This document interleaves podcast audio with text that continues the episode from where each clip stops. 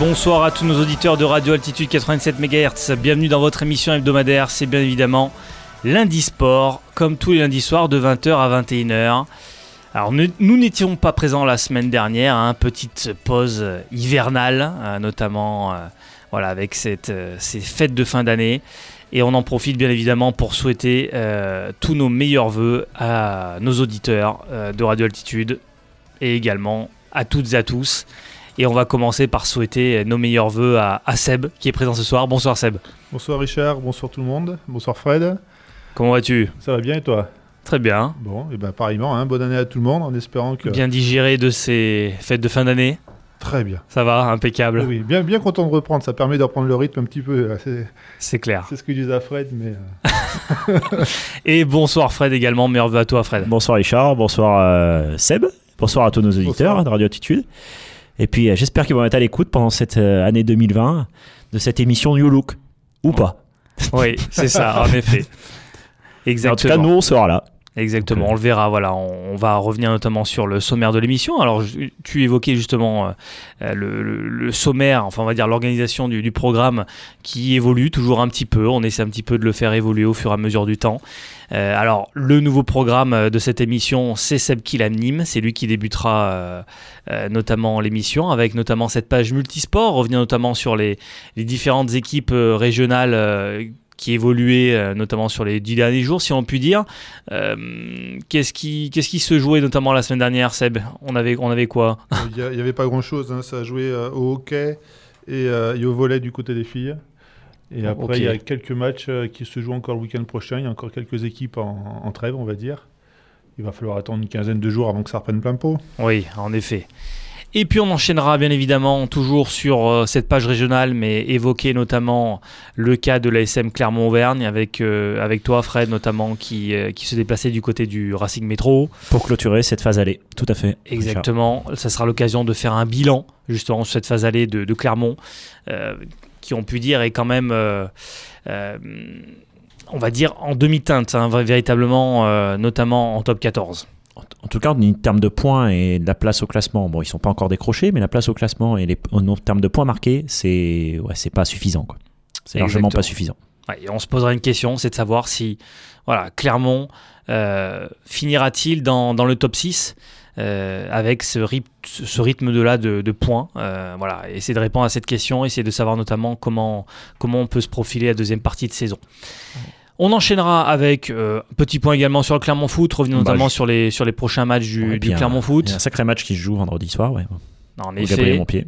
On élargira comme d'habitude ensuite sur la page internationale et revenir notamment sur la 15e euh, journée de, de Liganos hein, euh, avec euh, alors 15e ou 13e 15e en tête. Merci. J'avais un doute parce que j'hésite entre le notamment le top 14 et, la Liganos mais 15e journée de Liganos et on avait des matchs quand même deux matchs au sommet entre le Vitória Guimarães et, et le SL Benfica et le Sporting Portugal qui recevait le FC Porto donc des matchs importants pour les, les équipes qui jouaient le, le haut du tableau.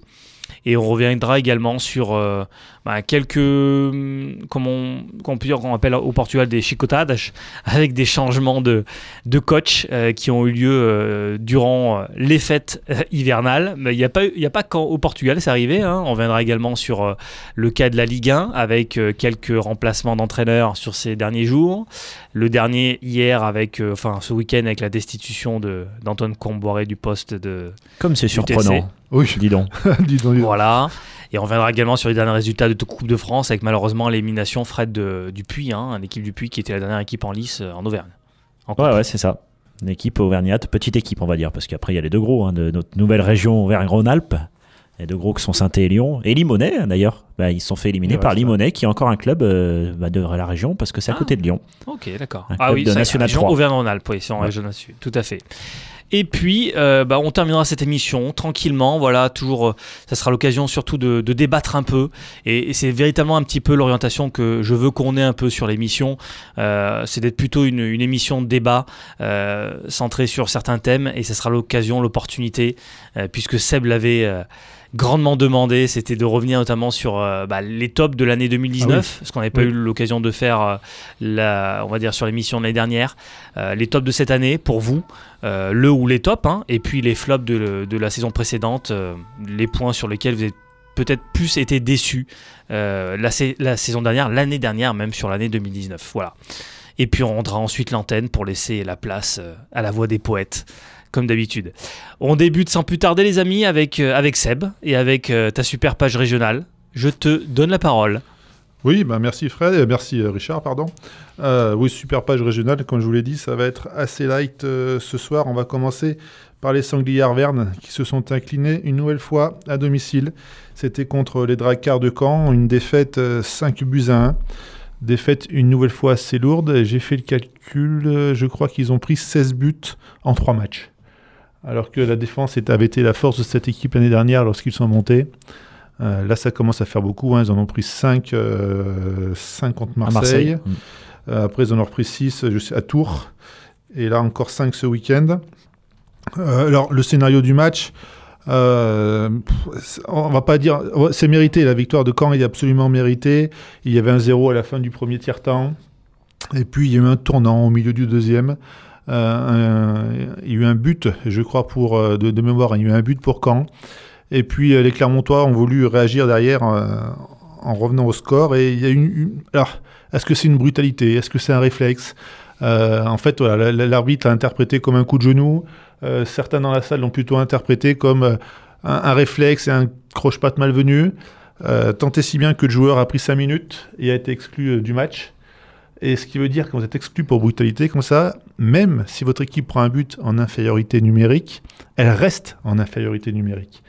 Et euh, c'est un peu ce qui s'est passé. En plus, il y a eu euh, il y a eu une embrouille un peu avec l'arbitrage, il y a eu, euh, voilà, il y a eu incompréhension, ce qui fait que Clermont s'est même retrouvé à 3 contre 5, parce qu'il a été reproché un gain de temps au niveau de, enfin, de, temps de jeu. Enfin voilà, c'était assez, assez, assez, tendu. Voilà, assez, assez tendu à ce moment-là. Hein. Eric Sarlièvre n'était absolument, l'entraîneur de, de, Clermont n'était absolument pas content.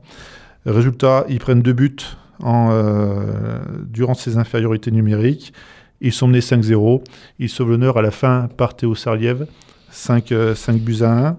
À noter que pourtant, du côté de Clermont, on avait essayé de faire des choses. Euh, Maximilian Pachpak, euh, qui est normalement le gardien slovène titulaire, avait été remplacé par Florian Gourdin, qui lui est international U20. bon, bah, ça n'a pas, ça pas fonctionné. maintenant, qu'est-ce qu'il a manqué? Surtout du réalisme parce que clairement, c'est quand, même euh, euh, quand même procuré quelques actions. Mais voilà, 5-1, c'est quand même assez lourd. Euh, il reste dernier, évidemment, avec 13 points. Juste devant, il y a Montpellier avec 13 points. Et Strasbourg est 5 points devant. Dorénavant, Strasbourg qui s'est justement imposé à Montpellier ce week-end. Et ben, déplacement important ce samedi à 18h. C'est justement à Strasbourg.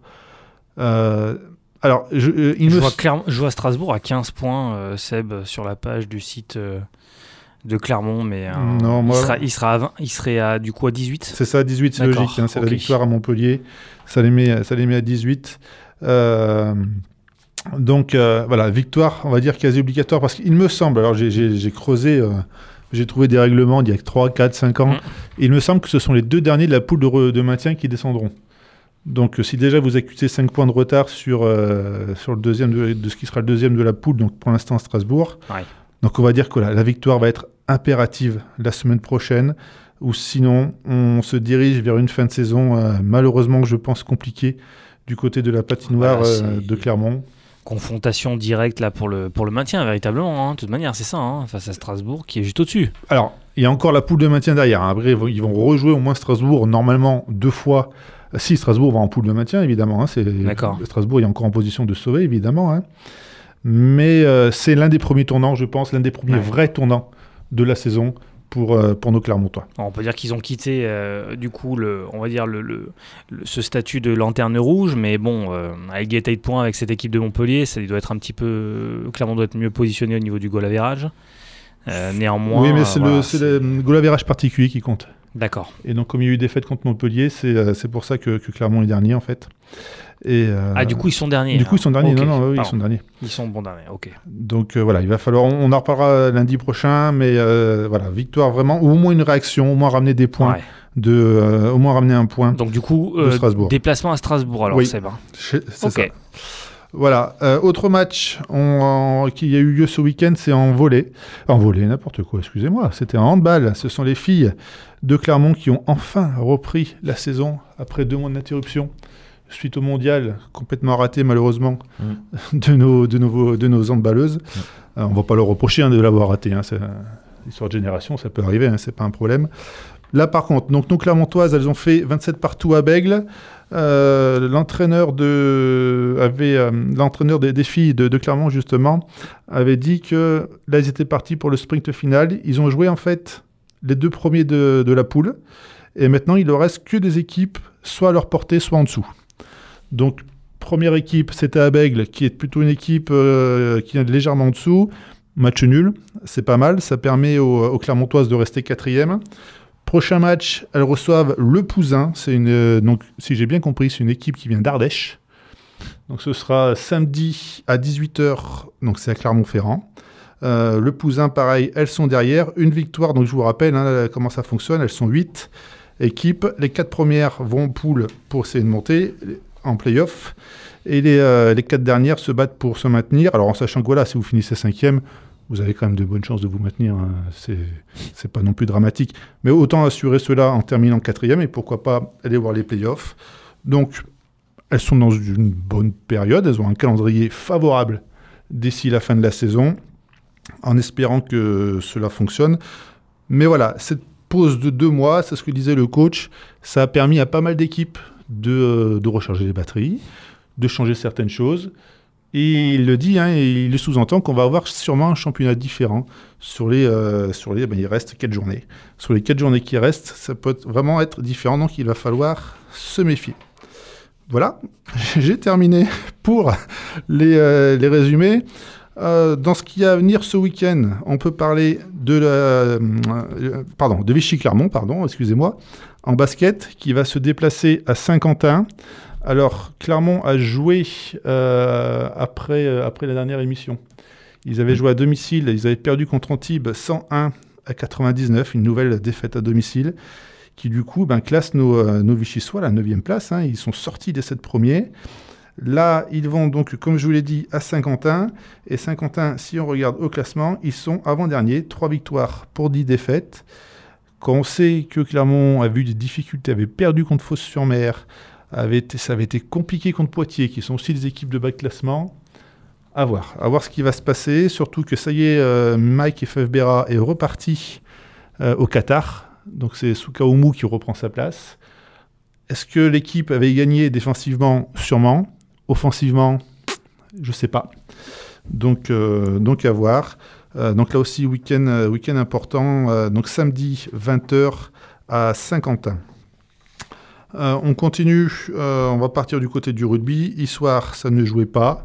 Par contre, ce week-end, ils reçoivent Vienne, c'est dimanche à 15h. Là aussi, c'est un match qui s'annonce compliqué parce que euh, Vienne, ils sont plutôt dans le haut du classement. Donc, ben, un peu, on va dire, comme, je vais pas dire comme toutes les semaines, mais en attendant d'affronter les équipes qui sont un peu au-dessus, comme, comme Villefranche, l'idée, ça va être d'espérer, pourquoi pas, prendre le bonus défensif et espérer que Villefranche et, et Villeurbanne, ben, eux ne prennent pas de points pendant ce temps-là et qu'ils enfin, puissent les rattraper lorsqu'il y aura des confrontations directes. Euh, on va passer du côté du volet. Tiens, les filles de Chamalières. Donc là, ça n'a pas joué, ça ne joue pas avant au moins la semaine prochaine, Fred. Avant le 18 janvier. Le, le match euh, couperé Ah bah là, il y a trois matchs couperés qui arrivent. Hein. Ah oui. C'est des matchs très très importants. Euh, oui, là, euh, c'est à Terville. Hein, il va pas. Enfin, on l'a dit, je, je, répète, si, si, on vous écoutez les enregistrements, le match contre Mougin, comme tu dis, c'est le match coup près, c'est le 25. La semaine d'après, c'est contre France Avenir. À Paris-Saint-Cloud, ouais. Voilà. C'est ça. Euh, Paris-Saint-Cloud, ouais. D'accord, alors il y a France Avenir 2024 aussi dans l'eau, là. Voilà, on a dit deux victoires, dont celle contre Mougin, devraient assurer le maintien. Mais eh, si on va prendre des points à Terville, il faut, faut, faire, hein, il ne faut, faut, faut, pas hésiter. Euh, donc euh, ça, mais ça voilà, c'est que le 18. Un petit mot de volet. En ce moment, il y a le tournoi de qualification olympique qui se joue pour l'équipe masculine. Et après avoir bien débuté en ayant battu la Serbie 3-0, qui est championne d'Europe en titre, ils viennent de perdre là cet après-midi, là, il y a une heure à peine contre, euh, contre la Bulgarie 3-2. Elles sont huit équipes. Il y a un seul ticket pour les JO.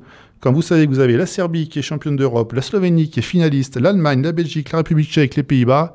Ah, c'est dur là. Hein. Ouais, c'est très compliqué. Et cette défaite contre la Bulgarie, bon, euh, les deux premiers de la poule vont en demi-finale et en finale, mais il va falloir être extrêmement costaud pour, euh, pour nos joueurs français. C'est le prochain match. Voilà, on peut enchaîner bah, avec le foot. Hein, donc c'était la Coupe de France, on en parlera euh, tout à l'heure. On peut même l'évoquer tout de suite, hein. vas-y, je t'en prie. Hein. Oh ben, moi, c'est juste vous dire que Chamalière voilà, reçoit le Stade Bordelais, euh, c'est ce samedi. moi, j'ai samedi 20h. Oui.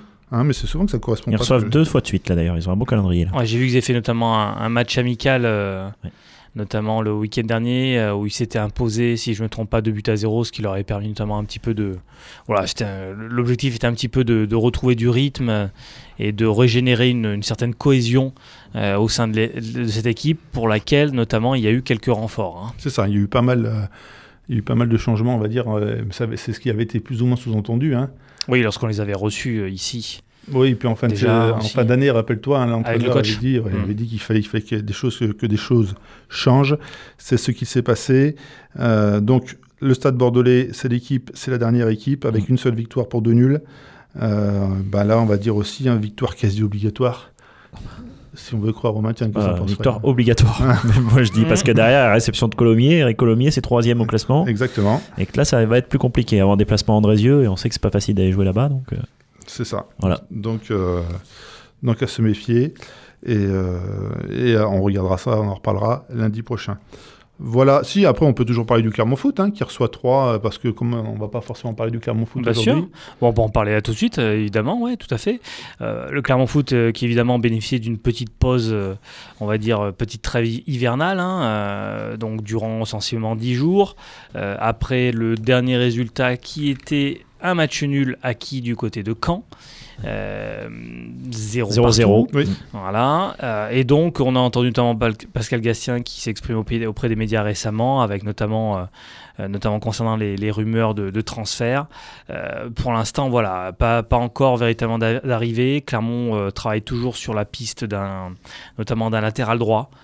Pour doubler notamment le, Zedatka. et puis Fojo qui je crois est en train de revenir de, de blessure. Euh, mais c'est vrai que d'ailleurs, euh, Zedatka n'a pas été du tout évoqué euh, dans le commentaire de Pascal Gassien, donc je me demande s'il va pas être prêté. parce qu'ils avaient parlé aussi de l'objectif de prêter certains joueurs pour leur donner un petit peu de plus de temps de jeu et également voilà la possibilité de pouvoir repositionner dans ce match face à 3 Fred qui va être évidemment aussi un match important. Encore une fois vendredi nouvelle réception du, du Clermont à domicile. Euh, la possibilité peut-être de repositionner Magnin en défense centrale parce que on a Otunji qui pour l'instant commence tout juste un petit peu à reprendre mm. euh, l'entraînement. Euh, lui qui revenait d'une blessure de quasiment d'une absence de quasiment 4 semaines. Donc ça, sera, sera, même assez compliqué de le revoir débuter dès, dès ce week-end et puis également surtout dans un match comme ça voilà et puis j'ai perdu le nom de l'autre central le gaucher Fred qui avait joué à Caen qui s'était blessé à Caen Ogier non? Non pas Ogier justement son partenaire euh, Albert. Albert. Albert qui s'était blessé contre Caen et qui euh, également bah, devrait pas être disponible vendredi. Donc euh, la possibilité de pouvoir voir Magnin évoluer en défense centrale qui serait une solution, mm. en tout cas une bonne solution pour, pour, les, pour les hommes de, Pascal Gastien. Et c'est vrai que ça permettait d'évoquer un point, mais j'ai vu notamment que c'était l'anniversaire de Jason Berthomier mm. ces derniers temps, aujourd'hui je crois. Et je me pose la question, justement, j'ai pas forcément suivi la question, c'était un des joueurs qui était notamment qui faisait partie quand même du, groupe base la saison dernière. Et là, cette année, il a pas beaucoup joué. Hein. Il serait pas blessé, notre ami Jean Berthomier, là, ou j'ai loupé quelque chose? Pas aux dernières nouvelles, en tout cas, euh, il a joué quelques bouts de match. Au début d'année ouais, Au début d'année. En début d'année, il, est beaucoup moins présent là en ce moment. Hein. Il était bien associé à, à Garbage avec euh, donc il y avait, il y avait Gomis et c'était Ndiaye, je crois, l'autre. Oui. Hein, c'était tous les quatre en attaque. Et je pense que, alors est-ce que c'est la hiérarchie qui a évolué au sein de l'équipe? Peut-être aussi, hein, tout simplement. Ouais, ouais, tout à fait. Alors c'est vrai que au final c'est plutôt Iglesias hein, au poste de numéro 10 qui a remplacé euh, Berthomier qui évolue un petit peu euh, dans ce poste de, de numéro 10 juste derrière l'attaquant et Iglesias a, a, pris maintenant cette place euh, avec notamment une doublette de récupérateurs, comme on le disait, Magnin, euh, Gastien. Magnin, Gastien. Voilà, donc euh, en tout cas, à suivre vendredi pour le Clermont Foot. Évidemment, c'est l'occasion de continuer sur cette belle lancée. Euh, ils sont sur une série de deux victoires consécutives à domicile. Ils mm. sont invaincus à l'extérieur depuis, euh, je pense bien, une série de quatre matchs. Donc ils sont quand même sur une belle dynamique, les Clermontois. Il faut que ça continue là-dessus. Mais puis une sixième place au classement actuellement. une sixième place au classement, exactement. ils se rapprochent véritablement du, podium. maintenant, voilà, on le sait, il faut, il faut que, que le Gabriel Montpied devienne une, une citadelle on va pas dire imprenable hein, tout de suite, mais au moins difficilement prenable pour les, pour les adversaires, ce qui n'était pas forcément le cas en première partie de saison. Et je rajouterais qu'il joue sur le mental du côté positif de l'équipe clermontoise. Parce que là, c'était plutôt du négativement. Et là, il y a eu deux victoires de suite. Donc maintenant, il faut, euh, il faut y être, il faut les pousser. Et puis voilà, ils ont montré qu'ils pouvaient gagner aussi à la maison. Donc maintenant, il faut y aller. Et, autre chose, euh, non loin de, loin de moi, pardon, l'idée de critiquer Michi. Euh, qui, qui, a su relever le club et le stabiliser. Hein. Mais là, on a vraiment le discours d'un président offensif on va dire, qui, dit ouais, bah, si on veut aller à playoff, on va tout faire pour y aller. C'est tout. Donc euh, ça aussi, ça peut jouer, je pense. On est d'accord, mais on l'avait évoqué, c'est vrai, ces, derniers mois. Euh, au final, je trouve que globalement, euh, le président, l'ex-président Michi avait quand même géré le club comme un bon père de famille. Après, on sentait qu'il y avait ah un certain seuil de verre hein, qui ah était atteint. Euh, voilà, aussi faute de moyens. et on a la sensation qu'avec ce, nouvel, ce nouveau dirigeant, Ahmed Schaeffer, il y aura peut-être notamment plus de possibilités de pouvoir bah, évoluer avec potentiellement des, des, capacités financières aussi autres. Voilà. la possibilité d'aller chercher des petites pépites, de conserver certaines des pépites de l'équipe. Hein, on l'a vu avec voilà, des joueurs comme Nsimba, euh, comme Garbage qui sont arrivés, qui sont intéressants. Donc euh, euh, voilà, je pense que ça augure quand même de, de, belles choses pour le Clermont Foot, en espérant que par rapport à ce qu'on voit dans le football actuel, justement l'investissement d'Ahmed Schaeffer au sein du Clermont Foot ne soit pas quelque chose de que de passagers, hein, qui soit pas juste de passage pour deux ou trois ans, en espérant faire une plus-value rapide sur le club et qu'il s'installe euh, durablement, euh, dans, notamment dans, euh, dans le club, afin de le faire notamment évoluer et peut-être un jour ou l'autre. Sous un horizon à, court moyen terme, le faire monter en, Ligue 1, ce serait, ce serait une super nouvelle. C'est exactement le sport, la suite de mon commentaire en fait. C'est pour revenir à ce que je disais tout à l'heure, on avait Michi qui avait un, un discours qui n'était pas facile à tenir quand vous dites on est là pour jouer le maintien, enfin pour jouer le maintien, on est là pour se stabiliser, je pense que c'est plus facile dans la situation de Schaeffer et de dire on va mettre les moyens. Et comme tu dis, si c'est pour mettre les moyens sur trois ans et repartir dans trois ans, le club cool, on n'en parle plus. C'est voilà, pour moi, mm. voilà, enfin, je veux vraiment justifier ce que j'ai dit tout à l'heure, que justement Michi avait un discours difficile à tenir. Il l'a fait, il l'a très bien fait. Et maintenant, voilà, à voir ce que ça va donner, ça aussi, dans 2-3 ans. Exactement. Et ce qu'on peut aussi noter, c'est que sur différentes années de présidence de Michi, globalement, euh, il a à chaque fois eu, je trouve, quand même des, euh, fait des bons choix au niveau des, au niveau des coachs, euh, au niveau de l'arrivée de différents coachs. D'ailleurs, dans certains cas, en misant sur des, sur des, sur des paris qui, en pariant sur certains coachs, des paris qui étaient quand même osés. Hein. On se rappelle de Corinne Diacre. Ah à l'époque, c'était, c'était quand même loin d'être gagné. Euh, comme Paris. Et, d'ailleurs, euh, on l'a su qu'après, hein, mais ça avait causé d'ailleurs quelques remous, euh, remous au, sein, au sein du club, en interne.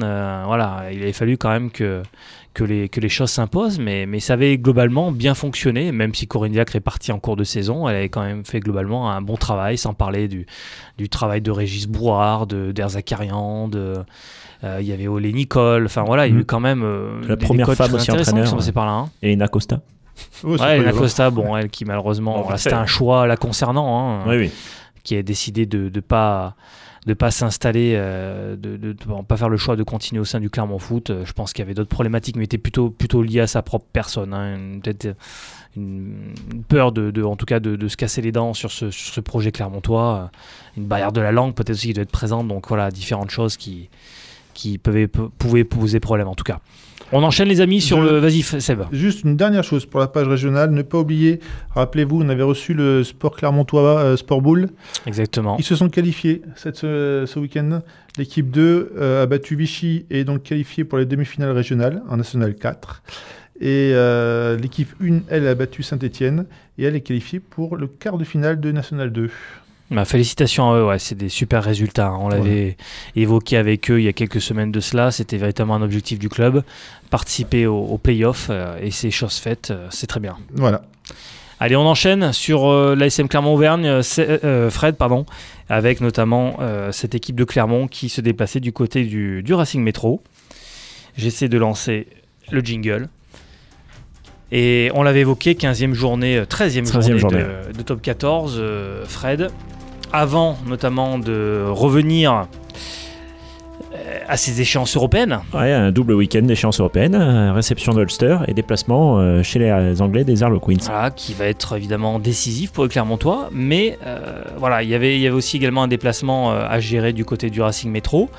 Et on l'avait dit, essentiellement il y a 10 jours de cela, avant la réception de Castres, il serait important d'aller euh, mhm. chercher des points, notamment à l'extérieur, chose qui n'était pas faite encore depuis. Alors, on n'avait pas pu revenir sur ce match, euh, notamment cette dernière réception de l'ASM face à Castres, mais euh, encore une fois, une prestation demi-teinte avec une première mi-temps quasi parfaite, où Clermont domine complètement les débats parfaite, on peut le dire. Voilà. Et une deuxième période, euh, on a revu notamment Clermont, euh, voilà, de nouveau euh, faire des erreurs, commencer à laisser un petit peu, on va dire, le, bénéfice du doute à, l'adversaire qui en a profité.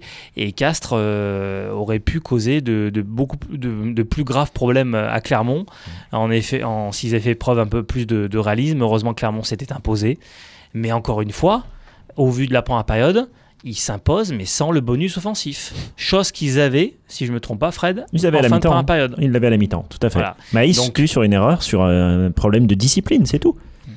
On savait que les Castrets, pour revenir dans le match, ils allaient faire ça et euh, bah, Timani rentrait dans le jeu. Tu as évoqué, c'est vrai qu'ils avaient beaucoup évoqué le cas de. C'est dommage. Notamment de, de l'ouvreur. Euh, Cocotte. Merci Cocotte, qui avait provoqué notamment euh, Timani en deuxième période et, Clermont a dû faire toute la deuxième période quasiment à, à 14 contre 15. Forcément, c'est plus compliqué hein, infériorité numérique.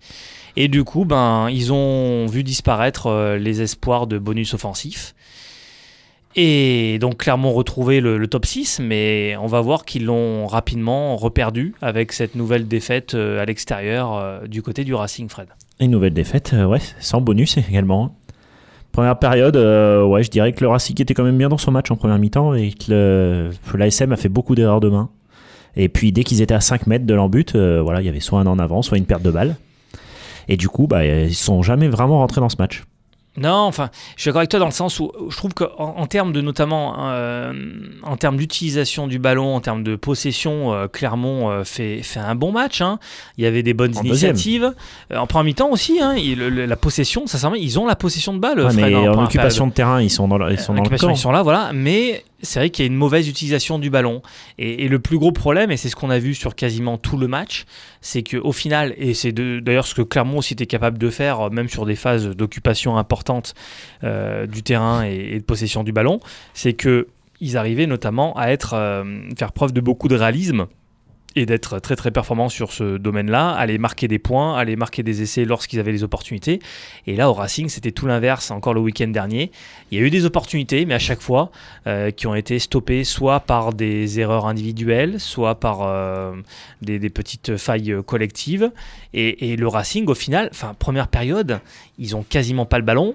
Ils, se retrouvent deux ou trois fois euh, dans le milieu de terrain adverse. Mm. Et à chaque fois qu'ils ont utilisé le ballon dans ces zones du terrain-là, ça aboutit à un essai quasiment. Hein. Donc euh, quasiment du 100% pour le Racing en, première période. Dont un euh, essai qu'ils auraient jamais dû prendre. Un hein. essai consécutif à une touche là où ils jouent par-dessus. le petit, le petit demi de mêlée là. en début de deuxième, je Voilà. Bon, Juste après que l'ASM marque son premier essai du match, où là on a l'impression que Clermont va peut-être pouvoir revenir dans le mm-hmm. match et, et avoir des espoirs de de, bonus défensif au minimum.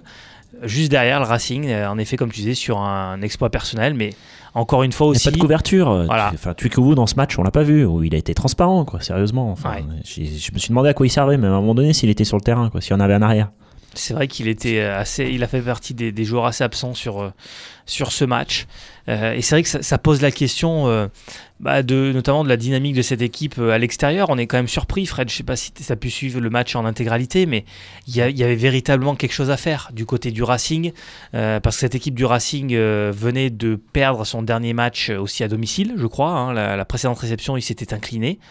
Euh, ils étaient, faisaient pas forcément partie des équipes qui, euh, en tout cas, étaient les plus performantes à la maison. Et sur ce match, sincèrement, il y avait une véritable possibilité de, revenir au score, notamment en deuxième période où Clermont revient euh, quasiment à 7 points du Racing à un moment donné. il doit y avoir 25-19, je crois. Et c'est là que Clermont, euh, sensiblement, bah, prend l'écart, hein, ou 21-19. Et, à ce moment-là, Clermont ensuite euh, bah, se voit encaisser un nouvel essai. Et les espoirs, ne serait-ce que de bonus défensifs, disparaissent. Nouvelle opportunité qui apparaît en fin de match. Clermont qui a une grosse phase de possession. Avec un essai transformé, ils auraient pu revenir dans les corps du bonus défensif. Et là, de nouveau, en avant. Euh, encore deux en avant consécutifs des joueurs de l'ASM et, du coup qui permet de rendre le ballon au Racing qui termine même le match en espérant aller chercher justement eux-mêmes le bonus offensif. Hein. Ils ont fait le forcing pour aller chercher le bonus offensif, chose qu'ils n'ont pas faite bien heureusement pour nous. Hein. Bah oui, c'est ça, c'est que toutes les équipes du top 14 prennent des bonus, euh, que ce soit offensif ou défensif, et l'ASM n'en a pas pris aucun pour l'instant. L'ASM n'en a pris zéro. Donc euh, c'est ce qui va faire, ce qui peut faire la 10 en termes de points, parce que vous regardez, ne serait-ce que 3 bonus, bah, l'ASM aujourd'hui serait 6 ex aequo. on le disait, euh, Fred, notamment dans les 10 dernières minutes du match, Clermont revient à 24 à 19 quand même. Hein. Ils sont à 5 points du Racing. Et à ce moment, ils étaient sur une belle dynamique, sauf qu'ils prennent de nouveau une pénalité un peu bête euh, en fin de deuxième période. Et du coup, le Racing va s'imposer 27 euh, à 19. C'est vraiment dommage. Franchement, il y avait au moins un point à aller chercher là-bas. Et, c'est ce qui m'interroge, euh, Fred, sur notamment la dynamique de cette équipe, c'est de se dire, mais on l'avait déjà évoqué avec Raph il y a deux semaines de cela, mais avec ce rythme-là, est-ce que Clermont va pouvoir terminer dans le top 6 Moi, je dis que non. Euh, moi, je dis que ça va être très très compliqué parce que le calendrier de fin de saison est très compliqué. Là, le calendrier jusqu'à fin février, déjà, il y a déplacement à Agen et à Pau. Déjà, il faut remporter les deux. Dans le même temps, la maison, tu as réception du Stade français et de. Du Stade français, le deuxième, c'est Bordeaux. Normalement, Bordeaux à, à la maison, tu tu dois les battre. Donc voilà, là, c'est les deux mois qui arrivent sont déterminants, je pense. Mais la fin de saison va être très compliquée. Donc, euh, ouais, c'est possible que tu aies raison et qu'ils ne se qualifient même pas. Hein. Comme tu disais, c'est vrai qu'on en avait beaucoup discuté en off, mais, mais ce, mois de, ce mois de janvier et les prochaines semaines à venir, là, les 3-4 prochaines semaines à venir, parce que c'est vrai que comme tu disais, il y a une double semaine européenne, les 4 prochains matchs en top 14 vont être décisifs. Et au sortir des deux prochains déplacements de Clermont, je pense qu'on pourra définitivement dire si Clermont terminera dans les 6 ou pas, parce que le rythme, il est effréné, encore une fois, cette saison. Il n'y euh, a, pas trop de différence en termes de points, euh, Richard. Mais euh, honnêtement, c'est que les autres prennent des bonus, et du coup, à la fin, ça va faire l'écart. Les hein. autres équipes avancent. on, l'évoquait, ils ont d'ores et déjà 3 ou 4 points de retard sur le, sur troisième, le troisième, sur le au classement. Sur le sixième. Mm. Clermont est d'ores et déjà maintenant 8e avec 28 points, sauf que ça veut dire qu'il y a 7 clubs devant mm. euh, qui aussi prêtent à se qualifier. Euh, donc forcément, c'est d'autant plus compliqué. Euh, on fait ce bilan de mi-saison, Fred, c'est l'occasion de le faire, avec notamment cette, ce bilan effectué par, par Sport Auvergne de, de belle manière. quand même des statistiques intéressantes à voir. C'est le fait que Clermont, depuis le début de saison, n'a pris aucun point de bonus en 13 matchs de top 14. Euh, voilà, et on, l'avait vu la saison dernière. Hein. je veux dire, ils étaient justement à un rythme où ils étaient quasiment à un, point de, au moins un point de bonus par match. Donc ça fait un point de plus. Fais les comptes, hein. tu rajoutes un point euh, à chaque match potentiellement joué. Ce que je te dis, ne serait-ce que trois matchs avec euh, sixième. C'est exactement. Donc zéro point de bonus engrangé cette saison. Le plus faible capital de points depuis la saison 2005-2006, ça veut dire que depuis que le top 14 est instauré, c'est la première année, enfin en tout cas c'est la plus mauvaise année de, de l'ASM euh, en, top 14 hein, sur les 13 premières journées. On parle d'il y a 15 ans quand même. Hein. On parle d'il y a 15 ans et, et, on revient quand même sur notamment la saison il y a deux ans où Clermont également était en grande difficulté mm. et même là à ce moment-là où sortir de 13 matchs ils avaient 30 points au compteur alors qu'ils en ont que 28 cette saison ils avaient le même écart au score c'est-à-dire qu'ils étaient à 3 points du sixième déjà. Vous vous souvenez où ils avaient fini à cette époque-là hein. Ils ont fini dixième. Voilà. Donc, euh, avec notamment toujours cette. Euh, S'ils sont champions d'Europe. Hein. Oui, hein bien sûr. Bon. C'est toujours pareil. On est, on est d'accord, mais voilà. Euh, le problème, c'est qu'à l'heure actuelle, ben, tu, tu perds aussi, tu, tu, tu, gaspilles aussi l'énergie un petit peu dans le top 14. Tu, tu n'as plus de marge de manœuvre. Donc, certainement qu'il va falloir peut-être faire un choix à un moment donné. Euh, si les points sont pas pris avant les matchs à coup près en, Coupe d'Europe. On va y revenir. Autre stat, dernière victoire à l'extérieur pour, euh, pour Clermont, c'était le 29 septembre dernier au Stade français. Deux victoires seulement à l'extérieur contre le Stade français, contre Bayonne en début de saison. c'est plus que ça, c'est-à-dire que c'est il y a plus de trois mois quand même, hein, la dernière victoire à l'extérieur. Plus que ça, c'est d'avoir ramené aucun bonus, quoi, de tous ces déplacements. Quoi. Là, ils en étaient pas loin en Racing, ils s'en rapprochent, mais à quand le premier bonus quoi? À quand? Exactement. Et au-delà de ça également, dans ces nombreuses défaites à l'extérieur, on va quand même aussi se souvenir de ces trois lourdes défaites hein, face à Bordeaux, 42 à 15, mhm. euh, face à Toulouse, 34 à 8, face à Toulon, 41 à 19. On a même la sensation que l'équipe eh ben, lâche, lâche du lest et, lâche un peu les, affaires euh, euh, dans, ces matchs, notamment au sommet. Et, c'est bien dommageable parce que dans la tête, je pense qu'aussi ça, ça fait du mal. Ça fait du mal. Donc voilà, deux victoires seulement à l'extérieur. Évidemment, le dernier point, hein, on l'avait euh, évoqué déjà grandement avec, euh, avec Raphaël il y a deux semaines, mais, et on l'a vu contre le Racing, ce n'est pas possible d'espérer aller chercher quelque chose à l'extérieur quand tu as une défense aussi friable. Cette équipe de Clermont, quand elle évolue sans ballon, elle est en grande difficulté. Euh, et c'est pas normal, parce que quand tu te retrouves dans des, phases offensives, où on l'a vu notamment, encore une fois au Racing, sur le premier quart d'heure, ils enchaînent un petit peu les drives offensifs, ils vont aller un peu euh, taper dans le lard des, des, joueurs du Racing. Ok, certes, ça paye pas, mais dans ce cadre-là, le Racing ne peut pas se permettre, on peut pas laisser l'opportunité euh, aux joueurs adverses en l'espace de 10, 15, 20 secondes et sur une action jouée rapidement, d'aller marquer un essai tout, tout, enfin, tout, au final, tous les efforts euh, engrangés par l'équipe, d'ailleurs, sont, sont, ben, sont réduits à néant euh, par, par, euh, par des défauts de positionnement défensif, par, par des erreurs individuelles. Et le nombre de plaquages ratés, Fred, sur, le, sur les 30 premières minutes, mais c'est une catastrophe. clairement, sur les trois derniers matchs, c'est 4 essais encaissés en moyenne par match. Comment tu vas aller chercher quelque chose quand tu prends 4 essais par match? C'est pas possible. Plus que ça, ça vient de l'envie aussi, parce que à chaque fois que les Racing Men avaient le ballon en main, bah, ils avançaient. C'est pas compliqué, à chaque impact, ils avançaient. La SM, euh, on voyait pas du tout la même chose. Hein. Pas du tout la même chose. Puis comme tu le dis, tu prends 4 essais, euh, faites vite le calcul. Hein. De toute façon, t'encaisses 30 points par match, tu peux pas en gagner beaucoup. À hein. moins d'avoir une équipe de feu, une attaque de feu, et tu marques même l'attaque en ce moment. C'est ça. Et même l'attaque en ce moment a du mal à être, euh, à être, décisive. À être décisive. Mm. Exactement. Voilà pour le bilan de, Clermont, en tout cas. prochaines échéances à venir, Fred, on l'évoquait, elles vont être importantes et, et dès ce week-end déjà. Ah bah ce week-end c'est très, très facile. Hein. Euh, L'Ulster est premier de la poule Champions Cup devant l'ASM, hein, du fait de sa victoire au match aller.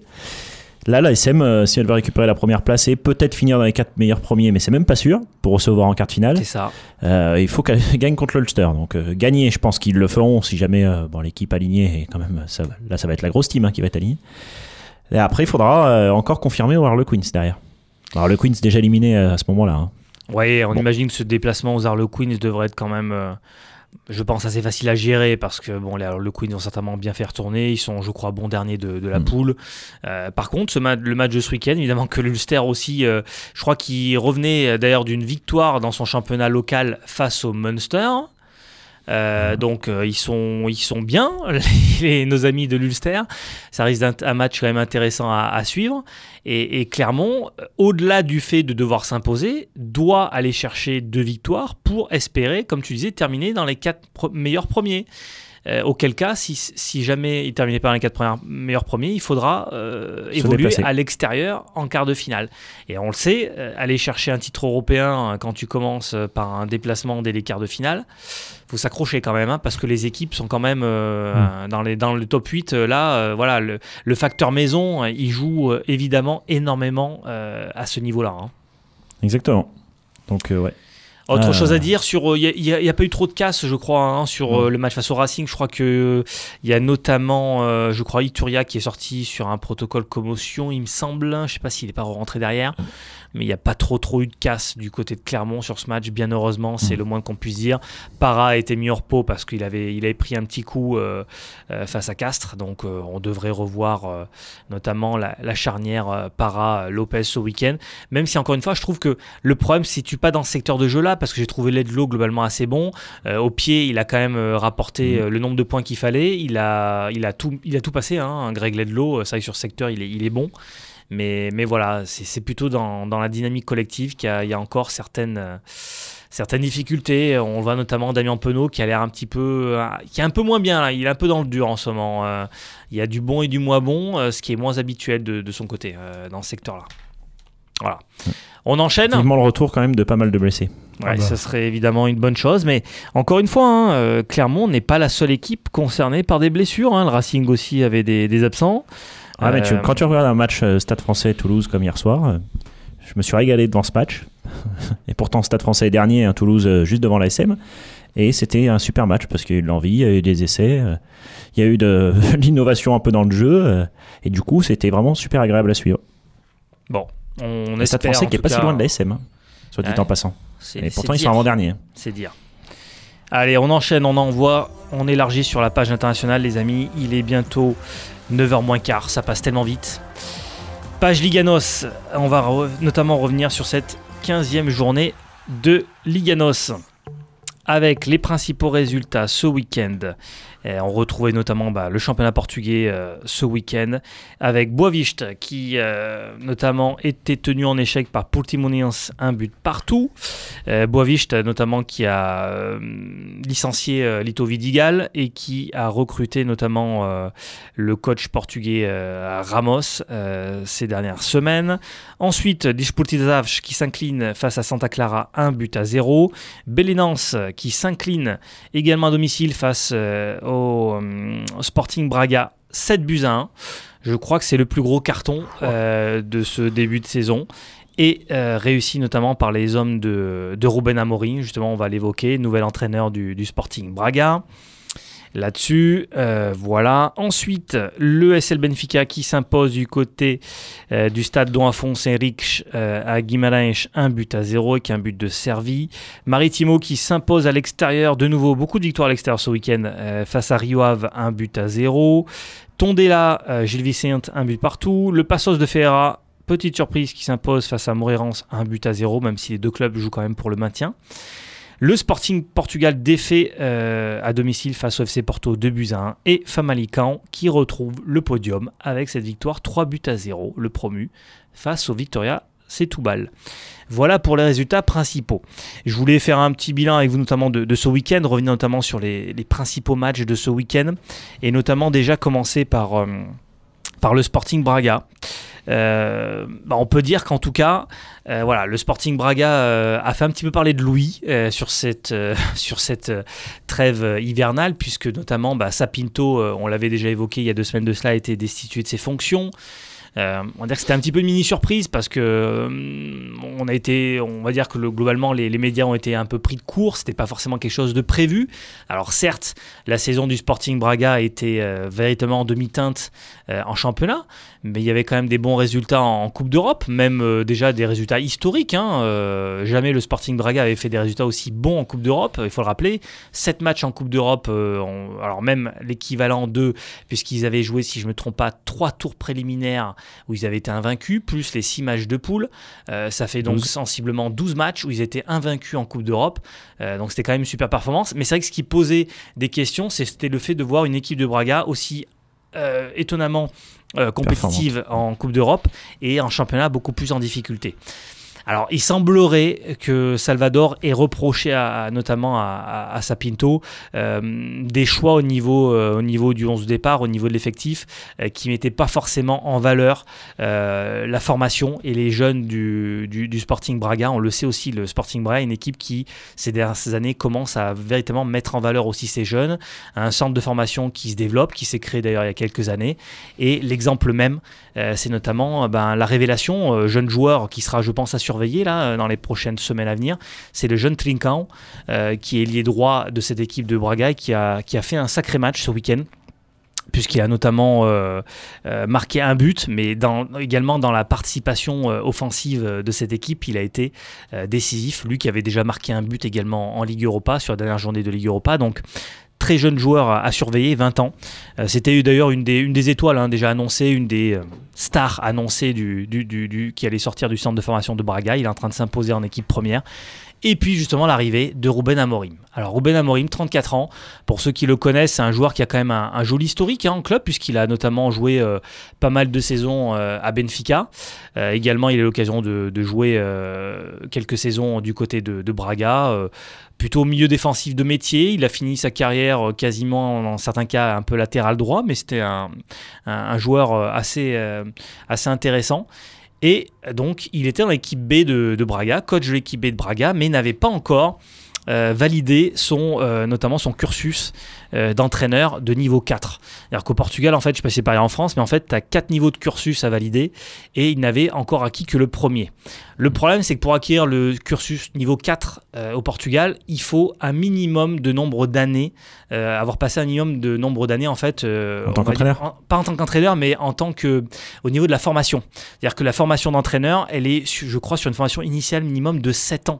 Donc c'est-à-dire que quelqu'un qui même a un historique important au niveau bah, footballistique, hein, Ruben Amorim, il a joué au plus haut niveau, il a même été joueur international hein, au Portugal, pas beaucoup de cap, mais il a quand même été international portugais.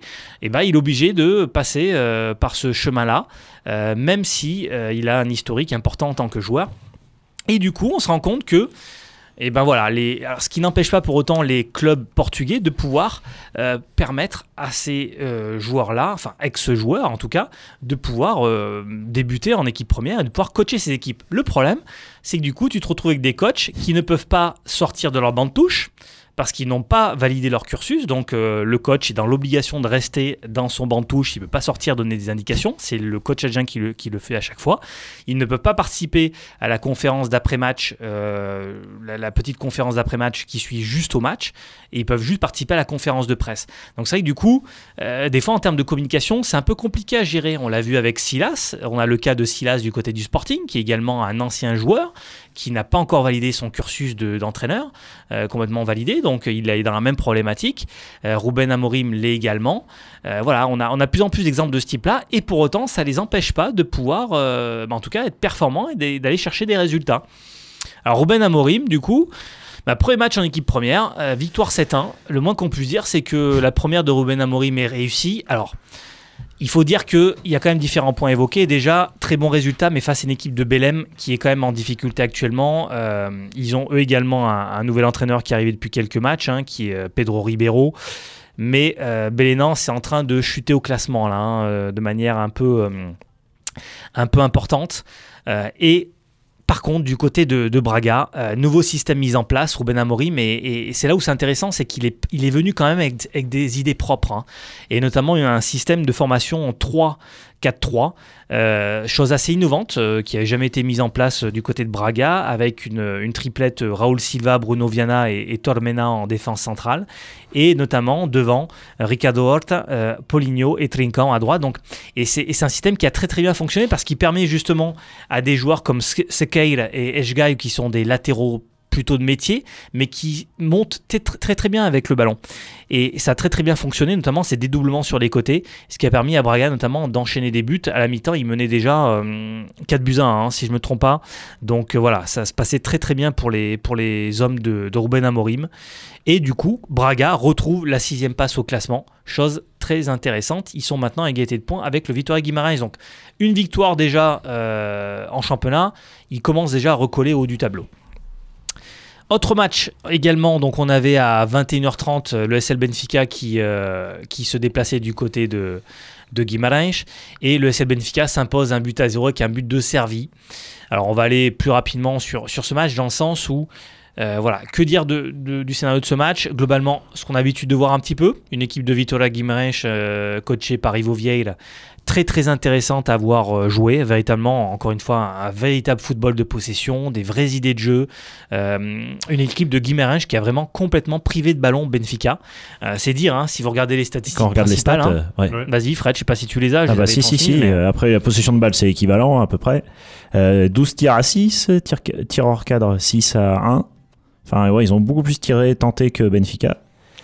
Hors jeu 1-0, euh, à peu près équivalent en termes de fautes tout de carton. Les attaques, 61 euh, attaques pour, euh, pour Guimarães contre 25 attaques pour, pour Benfica. Véritablement, ce qui est ressorti de ce match, c'est que, ok, Guimarães, c'est vrai, a eu le ballon, l'a bien utilisé jusque dans le dernier terre, sauf que le problème, c'est qu'en effet, ça manque peut-être un poil de qualité pour notamment finaliser correctement dans le dernier tiers du terrain. On a vu notamment Tapsoba, le, le défenseur central de Guimarães, qui est un beau défenseur, mais qui a deux occasions de la tête énormes et, qui n'arrive euh, pas à trouver le cadre. Euh, voilà, ça, marque un petit peu, ça met en avant justement toute cette, euh, tout ce manque de justesse de cette équipe de Guimarães dans, dans le dernier tiers du terrain. Et cette équipe de Benfica, par contre, on l'a évoqué, quatre frappes dans le match, un but marqué, notamment par Servi, sur d'ailleurs un but qui marque du mauvais pied dans la surface. cette équipe de Benfica fait preuve d'un réalisme assez impressionnant. Mais je pense que ça quand même soulève des questions sur le niveau euh, de l'équipe cette saison, notamment dans, la maîtrise du ballon. Ils ont vraiment des grandes difficultés euh, à, maîtriser leur sujet, notamment au niveau de la possession. Et on l'a encore vu ce week-end, Benfica, un peu à l'image de ce qu'on a vu en Ligue des Champions sur ce match-là, dès qu'ils se retrouvent face à des équipes qui arrivent notamment à prendre le dessus au niveau de la possession, euh, ils sont en grande difficulté et ils évoluent dans, des, dans, dans, un système un petit peu plutôt de, de phase de transition rapide.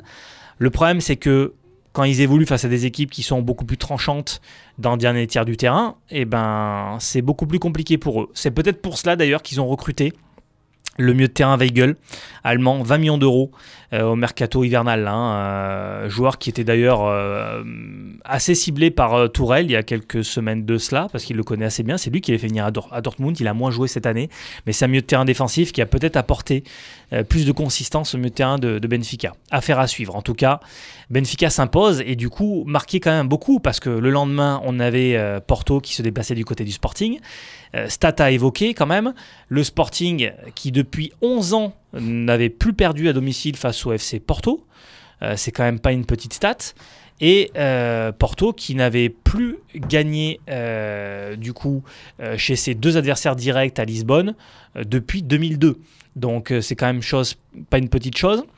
Le FC Porto va s'imposer du côté du Sporting, mais dans un match voilà, on va dire assez rocambolesque. Hein. Beaucoup de faits de match, euh, on va dire au niveau du jeu, hein, véritablement, mais euh, une ouverture du score par le, par le FC Porto logiquement dans le premier quart d'heure avec un FC Porto qui avait bien le ballon. Le Sporting va égaliser en fin de première période, euh, dans une période d'ailleurs où vraiment il commence à reprendre le, on va dire la, possession du, ballon. Et en deuxième période, le Sporting va enchaîner des opportunités de, de but, mais va toucher deux fois la barre. Le FC Porto, beaucoup plus en difficulté, va au final quand même marquer ce deuxième but sur corner et va s'imposer. Donc c'est peut-être pour une fois, sur les nombreux matchs que le FC Porto a pu évoluer du côté d'Alvalade, peut-être le match où il mérite le moins de s'imposer, et c'est cette année-là au final où il s'impose. Euh, chose assez surprenante, mais c'est ça le foot hein, des fois. Hein. Euh, on ne mérite pas forcément de, de s'imposer, dans certains cas on y arrive. Après, voilà. Inversement. Voilà. S'il y a une chose à évoquer, c'est que le FC Porto est réaliste. Euh, on peut retirer le, notamment l'avantage comptable à ce niveau-là. Mais le Sporting a des vraies difficultés au niveau de, notamment de son, de son quart défensif. Hein. Euh, le, les, les, quatre de derrière, il y, a, un problème de positionnement. Le premier but euh, qu'ils prennent par Marega, c'est pas, pas admissible. une balle en profondeur de 30 mètres avec une défense qui est complètement dépositionnée. Ensuite, sur deuxième but, c'est Tiquinho Suarez qui prend le ballon de la tête quasiment sans marquage, alors que c'est le joueur le plus dangereux euh, sur les derniers matchs de la tête. Il sortait, je crois, de 3 ou 4 buts d'affilée de la tête. Tu peux pas, tu peux pas, tu peux pas lâcher au marquage un joueur de, aussi dangereux à ce niveau-là. Donc, des problèmes défensifs du Sporting assez importants, même si le terrain fonctionne très très bien. Le, souci, c'est que quand tu as Coates et Mathieu en centrale, tu sais que tu n'as pas les centraux les plus rapides. Les plus rapides, ouais. Et sur le premier but, ça c'est noté. Hein, oui, mais si tu te fais prendre de la tête, il y a un problème. C'est parce qu'en général, c'est ça. Bah, ce que tu disais, c'est vrai que c'est surprenant, c'est qu'au final, tu n'as aucun des deux qui était au marquage individuel sur, euh, sur Tiquinho. C'est surprenant. C'est au final Doumbia, le mieux défensif, qui est au marquage sur lui. Et voilà, c'est pas forcément le meilleur joueur euh, dans ce domaine-là. Et il se fait avoir. Euh, par, par Tiquinho. En tout cas, le FC Porto s'impose. Et du coup, au classement, on a bah, toujours la même chose pour les deux premiers. Hein. Benfica premier, avec le FC Porto qui est juste derrière à 4 points. Mm. Troisième, du coup, c'est Famalican. Belle victoire du côté, de, du côté du Setúbal, euh, qui retrouve le podium. Euh, cinquième, Vitória Guimarães. Et sixième, le Sporting Braga. En bout de tableau, Fred, tu peux me le rappeler? Bout de tableau, je te rappelle tout de suite. 17e, Portimonense, avec 15, euh, non, 13 points, pardon. Et 6 points pour Desportivo ouais. Ouais. Portimonense qui est un peu plus en difficulté là, cette saison. Allez, on enchaîne les amis, notamment sur le top flop de cette année 2019. Et on va commencer par euh, toi, Seb. Que voulais-tu évoquer, notamment au niveau de ton top? Si on peut commencer pas dessus. Moi, des tops, j'en ai, j'en ai, bien 4 ou 5. Oula, calme-toi. Il va, falloir sélectionner. Je suis désolé, on n'aura pas le temps là. Il faut sélectionner. Donc, euh, là, mais... J'ai comme toi, moi. Hein, on fera, je ferai une liste. On fera une liste, on les fera un par un pendant tout le mois de janvier. Vas-y. Vas-y, je t'en prie. Non, voilà. Pour moi, l'un des plus gros tops de l'année, euh, on était déjà ensemble à ce moment-là, c'est quand même la victoire de l'équipe de France de, basket face aux États-Unis. pour moi, ça marque un vrai tournant, même si. au final, il n'y a quand même pas la victoire au bout, quoi. Non, il n'y a pas la victoire au bout. Oui, c'était l'équipe B des États-Unis, mais ça marque quelque chose, ça marque les esprits. Et en espérant que au JO, dans six mois, euh, cela porte ses fruits, à voir euh, ce, que, ce que ça va donner. Euh, donc voilà, si vraiment je ne devais n'en retenir qu'un, ce que je pourrais dire. Vas-y, pose un deuxième si tu veux, je t'en prie. non, mais après, après vite fait, je d'envie là. Je peux vous parler du Djokovic Federer à Wimbledon, qui a été absolument, enfin, c'était l'un des matchs de tennis de l'année, voire de ces dernières années, qui vraiment été sympa. Euh, après, sur un plan personnel, je peux vous parler d'un Vichy Rouen, euh, Rouen Vichy plutôt absolument démentiel à Vacheresse l'année dernière. Euh, enfin voilà, des, événements, il y en a eu pas mal cette année. Des mais, mais, le Djokovic Federer, voilà, des matchs de tennis, des Djokovic Federer, on en a vu, on en a revu. Alors, on se rappelle des deux balles de match ah sur son service, qui va pas aller chercher. Moi, je me souviens que ce match, malheureusement, j'ai pas pu le suivre. D'ailleurs, je faisais un match de tennis à ce, ce jour-là. C'était d'ailleurs un 31, je crois. C'était c'était pas un 31, 14 euh, juillet. Peut-être, oui. Jour de la fête nationale. C'est le 14, il jouait le 14. Et euh, voilà, et je me souviens que j'ai pas pu le suivre ce match-là, mais j'en suis bien déçu. Mais je, il faudra que je le vois en, entier, un de ces quatre. Mais c'était quand même une sacrée prestation des, deux joueurs. un flop, euh, Seb, s'il y avait un flop à retenir à ton côté, peut-être une déception, un regret. on va faire le top de Fred et je vous trouve le flop oh, dans deux minutes. Fred. Top, moi j'en avais plusieurs, moi, top. Déjà, Rafa Nadal pour revenir au tennis avec son 12e Roland. Voilà, c'est quand même une sacrée performance. Hein. Je pense pas qu'on revoit de sitôt, en tout cas de notre vivant, un joueur qui va remporter 12 Roland Garros. Hein. Et face, encore une fois, face à un Dominique Thiem, franchement, qui avait fait son match. Hein.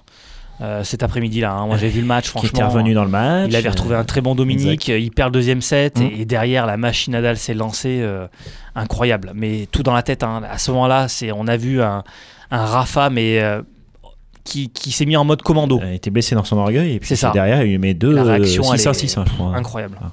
Sur Terre, c'est un ovni. Voilà pour le premier, et puis après un petit cocorico quand même. J'étais obligé de faire un petit cocorico avec Julien Alaphilippe quand même, 14 jours ah en, jaune. C'est vrai, c'est vrai que c'était au mois de juillet. Et le grand moment du tour. Il a fait preuve de panache. Enfin voilà. Ah Moi j'ai adoré sa course, même s'il a perdu le maillot. Euh, sur une étape, mais après c'était prévisible. C'était prévisible, hein. c'est pas un grimpeur et voilà. Thibaut Pinot aussi. Hein. Le, eh bah, coup, Thibaut euh, Pinot, je vais en parler après, t'inquiète ah, pas. Le, coup dans l'étape de, notamment qui va sur Saint-Etienne, je crois, hein, où il va aller chercher le maillot jaune, le contre-la-montre incroyable, personne s'y attend, il va aller, il va aller chercher le contre-la-montre, euh, je crois, c'est, je crois que c'est l'étape juste derrière, deux étapes après, hein. qui correspondait totalement à ses capacités. C'est vrai, mais personne ne le voyait chercher. Moi, ah, j'écoutais les spécialistes, personne ne voyait Julien, ne serait-ce que. il se demandait s'il n'avait pas perdu son maillot jaune. Hein. c'est ça. Et au final, il va même chercher la victoire. Incroyable, c'était vraiment le, brin d'air frais euh, dans ce tour, c'est indéniable. Le top pour moi les amis, deux tops. Je voulais quand même revenir rapidement sur la victoire de l'ASM Clermont-Auvergne. Comme c'était, j'ai suivi quand même globalement, on l'avait vu notamment un peu tous les matchs à domicile de, Clermont, et c'était un plaisir énorme de suivre notamment l'ASM Clermont-Auvergne la saison dernière, même si c'était en Challenge Cup. Ils ont survolé cette compétition, a eu des matchs de grande qualité. Ils vont chercher le titre de Challenge Cup. Je trouve que c'est pas une, un domaine qu'on peut notamment sous-estimer parce que Clermont véritablement a mis l'accent sur cette compétition et ils ont euh, largement mérité d'aller chercher ce titre ça reste un titre européen, donc il faut pas, il faut pas cracher dessus. Hein. Et l'autre top pour moi, 2019, bah, c'est quand même la victoire dans cette Ligue des Nations euh, du Portugal. Euh, voilà, avec le dernier carré intéressant, mais et, d'ailleurs, un, voilà, un, peuple qui s'est levé, qui a fêté cette victoire Ligue des Nations, un titre qui est pas forcément encore très reconnu, mais justement cette volonté pour la sélection portugaise, en tout cas, de, de s'inscrire dans l'histoire des nations. Et au final, en l'espace de trois ans, va quand même reporter deux titres euh, deux titres majeurs, enfin majeurs, l'Euro en 2016, et puis avec des nations, hein, une sélection qui n'a jamais rien gagné. Un flop rapidement les amis euh, Moi en flop, euh, je citerai bien le, PSG en Coupe d'Europe. Je, sincèrement, je me souviens même plus contre qui ils se sont fait sortir. Manchester. oui, peut-être. Mais alors voilà, ils sont pas allés, ils sont pas allés plus loin et. Ah, c'est sûr que c'était quand même le gros flop 2019. Hein. Ça, zut. Hein. Euh, au niveau club, c'est indéniable. Hein. Manchester, après un match en, en plus aussi réussi, le match aller, il vient s'imposer 2 buts à 0, je crois. Comme l'année d'avant. Hein. 2-0 à l'extérieur. C'est incroyable. Fred bah Moi, c'était la gestion sportive calamiteuse de l'AS Monaco sur cette année. C'est vrai. C'est vrai que l'année 2019, c'est une année noire hein, pour Monaco. Hein. Voilà, et puis euh, Jardim qui s'en va avec 14 millions d'euros euh, sur l'année, alors qu'il a été viré deux fois. ça, voilà, c'est des choix, ça me fait rigoler. Voilà. Seb rigole, mais voilà. Ah, c'est clair. Bon, on restera là-dessus. Euh, je n'évoquerai pas mon flop, j'ai pas envie de le faire. tu pouvais Je voulais parler de José, mais. Euh, ok, n'en parle pas parce que voilà. 21h03. On attendra à la fin de la saison de Tottenham euh, là-dessus. Non, non, mais il est déjà un petit peu tard, mais vous avez déjà tout résumé. On va rendre Athènes, les amis. Merci à vous d'avoir été présents. Merci à tous nos auditeurs de Radio Attitude. On se retrouve lundi prochain, 20h-21h. Ça marche. On se retrouve. Au niveau de l'agenda, ce week-end, il y a France-Portugal en handball au championnat d'Europe. Ah, intéressant, en effet. En effet. Merci Seb pour ces petites parenthèses. Bonne semaine à tous. Bonne, semaine, au revoir. call.